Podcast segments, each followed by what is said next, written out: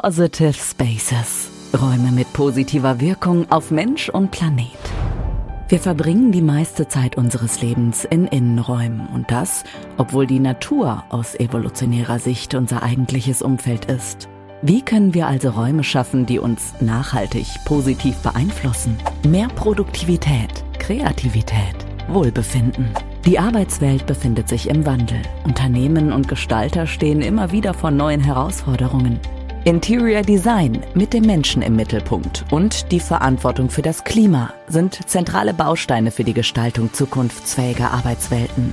Darum sprechen wir über moderne und klimafreundliche Konzepte in der Innenraumgestaltung sowie die Verantwortung des Gebäudesektors für einen gesünderen Planeten. Zudem liefern spannende Projektbeispiele von Positive Spaces vielfältige Inspiration. Präsentiert von Interface. Herzlich willkommen zu unserer heutigen Folge unseres Podcasts Positive Spaces von Interface. Mein Name ist Tanja Künstler, Architektin und Konzeptdesignerin und ich darf als Teil des Interface Podcast, Team, Podcast Teams spannende Gäste zum Thema positive Räume begrüßen. Positive Räume, das sind für uns bei Interface Räume mit einer positiven Wirkung auf den Menschen, aber auch auf den Planeten. Mit unserem heutigen Gast Susanne Bussard sprechen wir darüber, warum inspirierende Arbeitsplätze Mitarbeiter glücklich und Unternehmen erfolgreich machen. Sie lässt uns teilhaben äh, an ihren Erfahrungen aus dem Change Consulting großer Unternehmen und ähm, sie gibt uns Einblick in die Future Trends äh, im Workplace. Susanne Bussard ähm, ist Autorin, Speakerin, Expertin und Strategin für digitale Transformation, Future Workplace und Change Management. Sie schreibt auf ihrem Blog ähm, www.diary über Themen rund um Culture Change und New Work. Susanne, du hast auch ein Buch geschrieben, das heißt Freiraum. Man könnte auch sagen, du bist wirklich so ein richtiger Hansdampf in allen Gassen. Und ähm, ich freue mich total, dass du heute dabei bist. Herzlich willkommen, Susanne. Vielen, vielen Dank, Tanja. Ich freue mich auch sehr, dabei zu sein. Vielen Dank für die Einladung. Und äh, wie du weißt, bin ich auch ein ganz großer Fan von dir. das ist lieb, Dankeschön. Und du hast auch so viel spannende Dinge zu erzählen. Aber als allererste Frage, ähm, die wir immer unsere Podcast-Gäste fragen, würde ich dich gerne bitten, einmal zu sagen, in welchem Raum du dich befindest und ob das ein positiver Raum für dich persönlich ist. Ja, ich befinde mich ähm, zu Hause in meinem Homeoffice und ich finde eigentlich alle Räume sollte man als positive Räume bezeichnen können. Ähm, nee, also dieses Homeoffice habe ich mir so kurz vor Corona auch neu gestaltet. Das würde dir auch gefallen. Ich habe mir schwarze Möbel reingestellt, weil ich ein sehr großer Schwarz-Fan bin und schlecht sehe. Also schwarz blendet dann noch nicht. Und ich habe mir vor allem die Wände dunkelgrün streichen lassen. Da denkt man erstmal, hm, es wird dunkel. Aber ich habe zwei große Fenster, in denen ich auch nur grün sehe. Also ich schaue auf Bäume, ich schaue auf Gärten. Und äh, das ist für mich gleichzeitig sehr viel Inspiration. Habe hier Bücher, die mich einrahmen. Und ähm, ja, da macht es sehr viel Spaß zu arbeiten oder in einen schönen Podcast zu sprechen. Super, das hört sich sehr gut an. Ich bin heute im Büro und ähm, der Raum ist auch definitiv positiv obwohl ich hier gar nicht so oft sitze, aber ich stelle gerade fest, ähm, es ist ganz wunderbar und ich sollte da hier mal öfter sitzen. Susanne, ich habe ein Zitat von dir gefunden, das da heißt, ähm, ich verstehe mich als Expertin für Future Workplace. Mein Herzensthema, Räume nach innen und außen. Kannst du uns erläutern, was du damit meinst? Sehr, sehr gerne. Ja, du hast ja auch schon beschrieben, ähm, ich habe ein Buch geschrieben über Räume. Ich bringe jedes Jahr die Future Work Trends raus. Das ist wirklich so mein Herzensthema. Aber ich finde, es gibt zwei Arten von Räumen. Das sind einmal die physischen Räume, also die äußeren Räume. Damit meine ich wirklich die Architektur, das Innendesign, das, was die Räume ja dazu bringt, ein Wohlfühlen auf uns auszustrahlen. Aber genauso wichtig, glaube ich, sind auch die inneren Räume, das Mindset. Wenn jemand äh, nicht das richtige Mindset mitbringt, wird digitale Transformation nicht funktionieren, wird Change, über den wir gleich auch sprechen werden, nicht funktionieren. Und ich glaube, wir sind dann auch einfach nicht glücklich, weil wir uns nicht wohlfühlen in unserer Haut, in unserem Raum. Und äh, ich denke, es muss immer auch ein Ziel sein, dass Menschen glücklich sind in ihren Räumen, bei ihrer Arbeit, in ihrem Workplace. Ja, darum möchte ich eigentlich immer beide Seiten beleuchten und habe so wirklich die Erfahrung gemacht, dass es in Deutschland ja immer noch schwierig ist, ähm, über Emotionen zu sprechen, wie es jemandem geht. Wir sprechen über ein gebrochenes Bein, aber nicht über ein Burnout. Und ähm, ja, da tut sich viel und ich denke, das ist wichtig. Super, das hört sich schon mal echt spannend an. Ähm, wobei Räume natürlich auch immer wichtig sind. Ne? Ähm, also das einfach nur mal so grundsätzlich, ähm, auch das Zuhause, in der Schule. Aber unser Podcast beschäftigt sich natürlich in erster Linie mit Büro- und Arbeitswelten. Deswegen haben wir hier immer so ein bisschen den Fokus drauf. Und ähm, ich finde es auch total spannend, dass du da auch wirklich diese enge Verbindung aufmachst zum Thema, ja, wie, also wie arbeiten ähm, Mitarbeiter in der Arbeitsumgebung vielleicht besser, fühlen sich wohler und wie wirkt sich das im Endeffekt auch auf die Arbeitsleistung dann aus? Also diese enge Verbindung auch mit einer Unternehmenskultur. Das sind ja auch Themen, die du mit äh, großen, namhaften Unternehmen ähm, besprichst, in die in, in Transformationsprozessen begleitest auf ihrem Weg zu New Work und Culture. Vielleicht magst du uns da mal einfach ein bisschen erzählen aus dem Teil deiner vielfältigen Arbeit. Ja, schön, dass du auch ansprichst, ähm, wie Mitarbeiter natürlich auch zu Hause arbeiten, zu Hause agieren. Also gerade durch Corona sind ja auch Arbeitswelt und Wohnwelt oder zu Hause zum Teil sehr stark verschmolzen. Es gibt Menschen, die finden das ganz toll, es gibt Menschen, die finden es ganz schwierig. Also will sagen, diese Ambivalenzen äh, im Markt, die sind äh, durchaus spannend und beleuchtenswert. Für mich ist immer das Thema des Wandels so ein ganz wichtiges vor dem Hintergrund. Also Wandel etablieren heißt schon seit vielen, vielen Jahren mein Credo. Und ich glaube einfach, dass in so einer wandelnden Welt, jetzt mal ganz abgesehen von Corona, was es sicher alles noch katalysiert hat, mh, ändert sich halt so viel, nicht nur in Unternehmen, sondern auch für uns selbst. Da sehen wir uns das World Economic Forum an, das beschreibt, dass sich 30 Prozent eines Arbeitsplatzes verändern. Bedeutet für uns als Menschen natürlich auch, dass wir uns verändern, weiterhin immer lernen, uns weiterentwickeln. Und ähm, ja, das ist so dieser ganze Kosmos, um den sich dann bei mir und meiner Beratung dann auch für Firmen dreht. Aber mir ist ganz wichtig, da geht es nicht nur um die großen Konzerne oder das kleine IT-Unternehmen, sondern letztendlich geht es um die Menschen, die an Bord sind, ähm, denn die machen unseren Erfolg aus. Und da ist es immer mein Ziel, diese in die nächste Evolutionsstufe zu heben, so nenne ich es immer. Also ja. wirklich dafür zu sorgen, nicht nur, dass das Unternehmen effizienter und Startup und toller wird, sondern dass die Menschen auch für sich daraus was mitnehmen, sich weiterentwickeln können. Der Professor Tönen hat mal so schön gesagt, wir sollten ein Gewächshaus bilden, was den Menschen ermöglicht, ihr volles Potenzial zu entfalten. Und das finde ich so ein schönes Bild weil es auch ein Raum ist, weil es ähm, die Menschen unterstützt, die Umgebung. Das ist ähm, ja so das, was, was mir ganz wichtig ist an der Stelle. Ich bin auch ein großer Fan von, äh, von Jan Tönen, muss ich sagen. Und er hat mich auch mal zu diesem, zu dieser schönen Metapher inspiriert. Ähm, oder er hat die eigentlich dann mal auf einem schönen Kongress genannt mit den Bonsai-Bäumen. Kennst du, kennst du den Vergleich? Den finde ich so schön. Da geht es darum, dass Bonsai-Bäume könnten ja theoretisch äh, riesengroß werden und sich entfalten.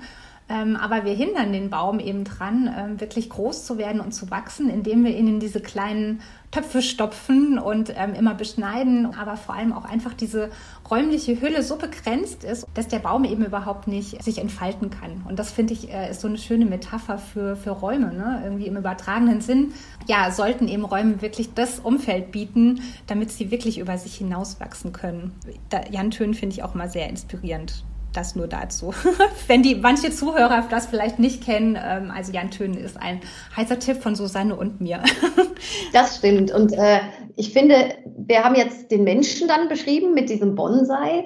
Dann geht es ja weiter ins Team für mich und dann geht es weiter in, in, die Unternehmung. Und äh, ich habe schon ganz lange diesen Leitspruch äh, oder nenne es, keine Ahnung, Philosophie, die Menschen an Bord bestimmen unseren Erfolg. Und äh, ich glaube, das ist auch was, was es ausmacht. Jeder, jedes neue Gesicht, was in ein Team reinkommt oder in eine Firma oder ein Gesicht, was auch die Firma verlässt, verändert wieder Struktur, Philosophie, Arbeitsweisen. Und ähm, da sieht man dann auch mal die Wichtigkeit, ne, die innerhalb der digitalen Transformation ja wirklich von einer sehr, sehr ökonomischen über eine viele Jahre lang technischen Sicht endlich in der kulturellen Sicht, also dem Blick auf den Menschen dann auch gelandet ist. Ja, Warum kommen denn deine Kunden auf dich zu und wollen die Expertise im Change Consulting in Anspruch nehmen? Also was sind da so die Baustellen und vielleicht erzählst du uns dann ein bisschen von der Herangehensweise und Methodik, die du dann anwendest? Also die Kunden kommen, glaube ich, zu mir, weil sie natürlich immer eine neue Herausforderung haben. Und ähm, ich glaube, im Markt bin ich eine, die eher so hands-on agiert. Also ich mache keine tollen Charts und lasse den Kunden dann alleine, sondern ich werde meistens wirklich auch in die Organisation für ein Interim-Management oder ähnliches integriert oder zumindest ähm, so ausgestattet, dass auch in meinen Beziehungen im Unternehmen Dinge umgesetzt werden können. Und das ist ganz wichtig, dieses Machen, denke ich. Gerade wenn man ein Unternehmen in die nächste Evolutionsstufe heben will, dann sind halt auch einige Entscheidungen äh, fällig. Ähm, ich habe schon ganz lange ein Framework, äh, vielleicht drei Sätze dazu, alle sprechen immer von 360-Grad-Frameworks. Ich finde, es ist ganz normal, dass man alles rundherum beleuchten muss, wenn es um neue Räume geht, wenn es um neue Kultur geht, wenn es um einfach Weiterentwicklung geht. Und da habe ich so fünf große Punkte, die ich beleuchte. Das ist zum einen die Strategie. Und das ist auch der Punkt, warum ich geholt werde. Also da geht es um die Pain Points. Ähm, wächst das Unternehmen, schrumpft es oder findet es keine Talente mehr? Und mit diesen drei großen Themen ähm, deckt man eigentlich in der Strategie alle Bereiche bei 99 Prozent meiner Kunden ab. Ich gehe dann eigentlich in die Unternehmenskultur, weil die wird immer, immer wichtiger. Das merkt man auch durch Corona katalysiert die Menschen, die auch im ähm, Mobile Office ähm, sitzen, fragen sich, gehöre ich zu, zu, dem Unternehmen? Im Onboarding haben wir das Thema, wie bekommen wir neue Menschen überhaupt in dieses Wir-Gefühl rein? Das sind jetzt nur so kleine Schlaglichter, aber die Unternehmenskultur war auch immer schon ein großes Thema. Also ich war in meiner letzten Festanstellung Geschäftsführerin innerhalb der FAZ, habe aber auch schon kleine Tech-Startups mit Apple geleitet. Und man kann sich vorstellen, da ist wirklich eine riesen Diskrepanz in den Kulturen. Aber beide wollen natürlich nach vorne, beide wollen neue Räume, beide wollen ihre Kultur entwickeln und Menschen an Bord ziehen. Das heißt, man schaut sich dort wirklich genau an, was braucht man denn? Also dieses One Size Fits All funktioniert meiner Meinung nach überhaupt nicht, sondern man muss sich anschauen, wo wollen die Menschen hin? Wie sind die überhaupt? Was passt zu denen? Das mache, mache ich im Bereich der Kultur. Und dann kommt das große Herzstück, nämlich die Kommunikation. Man weiß heute, 60 Prozent eines Change-Prozesses ähm, ist eigentlich Kommunikation. Und selbst ein Umzug ist nichts anderes wie ein Change-Prozess, ja, ganz zu schweigen von einem New Work-Konzept oder einem, ja, Culture Change. Das mhm. heißt, ähm, diese Kommunikation wird sehr, sehr stark vernachlässigt. Also ich bin zwar keine Kommunikationsfachfrau, aber ich glaube, wir wissen alle, dass wir Dinge öfter sagen müssen, wenn es nicht das Kerngeschäft oder das Herzensthema unseres Gegenübers ist. Das heißt, wir denken immer, wir sind in dieser Räumewelt, wir sind in dieser Kulturwelt. Aber für viele andere ist es halt nicht ihr täglich Brot. Das heißt, ich muss erstmal Transparenz schaffen, weil wie will denn jemand entscheiden, wie er in Zukunft ähm, seine Räume gestalten möchte, mit seiner Unternehmenskultur weitermacht, wenn er sich da gar nicht auskennt. Also das heißt, da muss man, finde ich, ein gewisses Verständnis mitbringen und einfach auch mal Know-how schaffen. Klar ist dann auch, dass man durch diesen ganzen Prozess eines Changes begleiten muss, weil wir Deutsche haben ja viel Angst. Wir haben auch viel Perfektionismus. Das heißt, ähm, wenn die Menschen nicht wirklich mit Informationen versorgt werden, dann sträuben sie sich vielleicht nicht aus bösem Willen, sondern weil sie Angst haben. Ähm, auch da so als kleinen Punkt zu sehen, warum ist Kommunikation so wichtig? Und am Ende natürlich geht es auch um Vorleben. Ne? Ja, definitiv. Genau. Und dann gibt es noch zwei Punkte. Das sind zum einen die Arbeitsweisen, neudeutsch die Ways of Work, werden immer wichtiger, auch in den Frameworks großer Beratungen, weil wir eben immer mehr hin zu Scrum, Kanban, also sprich agilen Methoden gehen. Und dafür benötige ich nicht nur eine andere Kultur, zum Teil andere Menschen oder anderes Know-how an Bord. Ich benötige auch andere Räume. Ich brauche vielleicht ja, Hochtische für die Stand-ups oder ich benötige einzelne Räume für Design Thinking Prozesse oder ähnliches. Und das wird oft unterschätzt, dass die Arbeitsweisen doch ein ganz großer Bestandteil äh, unseres Alltags sind, der wiederum Räume und Kultur bestimmt. Ja, last but not least sind es dann die Räume an sich. Ähm, ja, wie müssen die aussehen? Wie äh, flexibel ist gerade das Wort, glaube ich, des Jahres für Räume. Also agil ist da ein bisschen abgelöst worden. Flexibel und Kollaboration, würde ich sagen. Ja, genau. Äh, schöner Punkt eigentlich, weil man sagt ja, Arbeit ähm, besteht aus Konzentration, Kollaboration und Kommunikation. Und Kollaboration und Kommunikation sind ja ähm, unter Corona jetzt äh, immer wichtiger geworden, weil das das ist, weswegen ich ins Büro gehe. Und ich sollte ins Büro gehen, weil nur dort ist Know-how-Transfer und Innovationsgeschwindigkeit machbar. Das heißt, dieser, dieser Bereich der Räume bekommt immer mal noch so kleine i-Tüpfelchen, aber klar schaut man sich da auch an, was, was brauchen die Menschen. Ne? Also mhm. wie müssen die sich konzentrieren, ähm, wie umbaubar oder flexibel, da sind wir wieder bei Wandel, muss das Ganze sein. Hm, wie viele Leute treffe ich dort, wie kann die Relation der Flächen sein. Aber für viele Menschen sind äh, diese Workshops auch dann so ein Aha-Effekt. Ja? Was haben wir denn überhaupt? Ne? Wie sehen denn unsere Werte aus, unsere Visionen? Es ist immer ganz spannend, äh, was man da aus den Leuten auch rauskitzeln kann. Das finde ich auf jeden Fall total spannend. Aber du hast gerade gesagt, Biophilic Design, die Räume, das ist natürlich auch unser Herzensthema bei Interface. Ich habe es vorhin gesagt, Räume, die sich positiv auf den Menschen und den Planeten auswirken. Und das heißt bei uns ja schon seit vielen Jahren, dass wir uns mit dem Thema Wohlbefinden ganz intensiv beschäftigen, Human-Centered Design. Ähm, wir haben auch mal ein schönes Interview zum Thema ähm, die Integration von Natur gemacht zu Biophilic Design. Ähm, jetzt ist es ja immer gut, wenn Unternehmen von sich selbst so überzeugt sind und glauben, dass das der totale Trend ist. Wie kannst du das denn aus deiner Arbeit im Prinzip so spiegeln? Glaubst du auch, dass Wellbeing einer der großen Trends für zukunftsfähige Arbeitswelten ist? Das ist der totale Trend, Tanja. Und deswegen glaube ich, schwärme ich auch überall immer so von dir.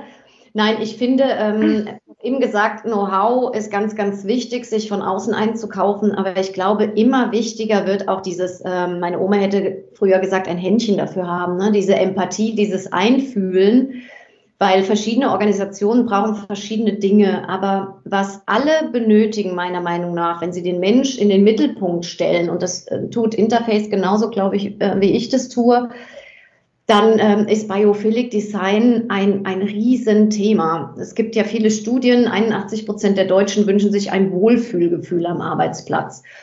Und ähm, da kommen wir vielleicht gleich auch noch zu, da gehören ja alle Sinne dazu im Grunde. Ähm, Biophilic Design, das weißt du viel, viel besser als ich, ähm, bringt ja die Natur sozusagen zu uns. Also ich, ich schaue, wie gesagt, hier auf, äh, aus dem Fenster in die Natur. Ich versuche ganz viele Waldspaziergänge zu machen. Ich versuche mich aber auch um zu umgeben mit Farben, die mh, hm, ja Natur Natürlichen Farben, ne, genau. Und ich habe, ähm, das ist vielleicht ein Tipp auch für unsere Hörer, ich habe mich schon vor zwei Jahren mal sehr stark mit Shinrin-Yoku beschäftigt. Und es gibt ein wunderbares Buch dazu von ähm, zwei Professoren aus, aus Tokio, die beschreiben, wie Waldbaden, was ich übrigens als Begriff viel zu klein finde, aber wie die Natur dafür sorgt, dass Stresslevel gesenkt werden, Heartbeat runtergeht und sowas, wo man sehr schön nochmal sieht, wie gut uns das tut. Und es ist ja auch klar, weil wir durch die ganze Weltgeschichte fast auch in der Natur gelebt haben. Insofern glaube ich, ja, es ist ein super, super wichtiger Trend. Das ist ähm, auf jeden Fall auch das, was wir jeden Tag im Prinzip erfahren. Lustigerweise, die Deutschen hängen ein bisschen hinterher. In anderen Ländern sind die schon weiter. Aber ähm, die gute Nachricht ist auch, wir kommen auf unserem Markt jetzt dahin, die Kraft der Natur sozusagen ähm, zu wertschätzen und zu erkennen. Und wie sie auch vor allem in der Innenraumgestaltung dann positiv wirken kann. Du beschäftigst dich ja auch mit den Future Trends und ich würde dich jetzt mal bitten, ich weiß, es ist immer ganz schwierig, ähm, aber auch mit Blick auf die Zeit, was sind die drei wichtigsten Trends aus deiner Sicht, die uns äh, in den nächsten Jahren schwer beschäftigen werden? Also ich möchte nicht nochmal auf Biophilic kommen, weil Biophilic, glaube ich, in der Tat, also es ist mir wirklich ein Herzensthema, weil es auch so Outdoor zunehmende Offices gibt. Viele meiner Kunden sagen, wir wollen draußen sein, wir wollen Walk and Talk haben und so weiter. Insofern, Biophilic Design steht für mich auch so ein bisschen fast, ich hätte fast gesagt, also ein kleiner Megatrend darüber. Ganz kurz, ich ähm, komme aus der digitalen Transformation, darum ist digital, digital, digital für mich ein Riesenthema. Ähm, digitale Transformation katalysiert uns, wird zum Glück immer mehr Neudeutsch zur Commodity, also unterstützt den Menschen nur und ist die Basis und nicht mehr der ja, das Herzstück, sondern es ist wirklich der Mensch. Also das ist, glaube ich, ein großer Trend, wobei, ja, nenn's Trend, nenn's Strömung, ich weiß gar nicht, ob man es noch als Trend bezeichnen kann. Die zweite Geschichte ist ähm, Multi-Space, äh, geprägt als Begriff hier durch Fraunhofer vor vielen, vielen Jahren, wird ja immer mehr Multi-Place. Also seit ähm, gut einem Jahr beschäftige ich mich damit, wie ja, diese veränderten Arbeitsorte, ne, die ich finde, um meine Tätigkeit ähm, auszuüben, verlagern sich ja auch auf immer mehr ortsverschiedene Places. Ja, also, Third Places, Coworking und so weiter, die ganze Kombination. Genau, auch in Hubs. Aber worauf ich vielleicht nochmal hinweisen möchte, wo viele erstmal sagen, hm, was ist das? Ich glaube, dieser Trend zu Düften ist nochmal ganz, ganz spannend. Duftmarken setzen habe ich ihn genannt. Und da ist es so ähnlich wie bei Biophilic Design. Da sind wir auch weit hinterher. Es gab mal so eine Strömung, schon mal Düfte einzusetzen, aber das waren synthetische Düfte. Menschen haben Kopfschmerzen bekommen. Aber hier spreche ich wirklich davon, Duft einzusetzen, wie man das auch schon seit tausenden von Jahren grob macht. Äh, Lavendel wissen wir alle beruhigt, äh, könnte also auch in stressigen Situationen helfen. Zitrus regt an, also für Kreative äh, vielleicht mal so eine Beduftung. Also ich glaube, da sehen wir noch einiges in der Zukunft und darum finde ich das spannend. Ich finde es jetzt ganz spannend, dass du ähm, unter die drei wichtigsten Trends für dich jetzt ähm, in deiner persönlichen Auswahl ähm, sowohl digital packst, wie auch irgendwie so einen ganz sinnlichen Moment. Ne? Und ich glaube, das, das ist auch irgendwie genau so ein wichtiger Punkt, den wir vielleicht auch in den Arbeitswelten berücksichtigen. Also das Digital kann ja auch echt nicht nur positiv sein, ne? also digitale Ab, äh, Ablenkung, zu viel äh, Smartphone und, ähm, und, und immer so dieses ganze äh, Unsinnliche, ne? wenn man mit seinem iPhone, mit seinem, mit seinem äh, Laptop zugange ist. Und ich glaube, dass das ein schönes Gegengewicht ist, wenn, wenn die Räume dann irgendwie sinnliche Anreize liefern, ne? sei es der Duft oder vielleicht auch ein akustischer Anreiz, ähm, schöne Materialien, ähm, um den Tastsinn anzusprechen. Also das glaube ich persönlich ist auch echt ein, ein, Trend, um, um wirklich so diesem digitalen, technischen, künstlichen irgendwie was äh, nochmal entgegenzusetzen irgendwie. Ich glaube, es lebt ja immer von den Ambivalenzen. Ne? Also ich habe irgendwann mal BWL studiert und war aber immer so der Architektur und Kunst super zugetan, weil es für mich so ein Gegengewicht war. Und so ist es, glaube ich, auch auch in Räumen. So gerade wenn man viel Stress hat, dann ähm, ja, dann hat man gern mal diese Haptik, so einen schönen Duft. Man schaut gern in eine schöne Umgebung. Ich glaube, das benötigen wir als Menschen einfach, um auch glücklicher und damit wahrscheinlich auch effizienter zu arbeiten. Unser Podcast heißt ja Räume mit positiver Wirkung auf den Menschen und den Planeten. Also sprich, bei Interface als Nachhaltigkeitspionier ähm, ist natürlich nachhaltiges Wirtschaften, CO2-Fußabdruck, Verantwortung für die Umwelt zu übernehmen immer ein Riesenpunkt. Glaubst du denn, dass ja die Diskussion um den Klimawandel im, im Future Workplace tatsächlich angekommen ist? Oder ist das eher noch so ein ästhetisches Thema, was den, den Klimawandel noch weitestgehend außen vor lässt? Der Amerikaner würde sagen, it depends. es gibt auch da Riesenunterschiede. Also jetzt nicht nur, weil wir im Interface-Podcast sind, aber ich nehme Interface als wirklich einen großen Vorreiter dort wahr. Hm, es gibt ähm, einige Firmen auch innerhalb der Möbelhersteller, die sehr viel tun, die sehr viel Argumentation bringen rund um Nachhaltigkeit, die Gärten auch auf ihrem Campus anlegen, äh, die wirklich Produkte produzieren, die über viele Generationen auch nutzbar sind. Also ich glaube, zum Teil ist es angekommen. Ich erlebe auch immer mehr Firmen, also Kunden, die sagen, ja, wie gehen wir denn mit Nachhaltigkeit um? Aber manchmal sind es auch einfach nur Ansätze, manchmal ist es ein, eine Pseudonachhaltigkeit, äh, um sich positiver darzustellen. Also ich äh, finde, da gibt es riesen, riesen Unterschiede. Wir sind schon bei unserer Abschlussfrage, ähm, die immer wiederkehrend diesmal auch ist, angekommen. Wie stellst du dir die Arbeitswelt im Jahr 2030 vor? Ich liebe Trends. Ich glaube, das ist jetzt klar geworden. Ich beschäftige mich viel mit den Zukünften und habe in der Tat gerade einen Artikel auch in einem Buch mitgeschrieben, wo es um genau 2030 geht. Um es kurz zu machen, ich glaube, wir werden immer fluider in unseren Organisationen. Dieser Wandel, den ich auch immer propagiere, der ist einfach äh, ja, etabliert in der Zeit. Wir arbeiten, glaube ich, freier, animativer, AI ist gesetzter, wir haben aber auch mehr Freiräume. Ich würde sagen, es wird immer papierloser. Die Menschen sind auch entspannter.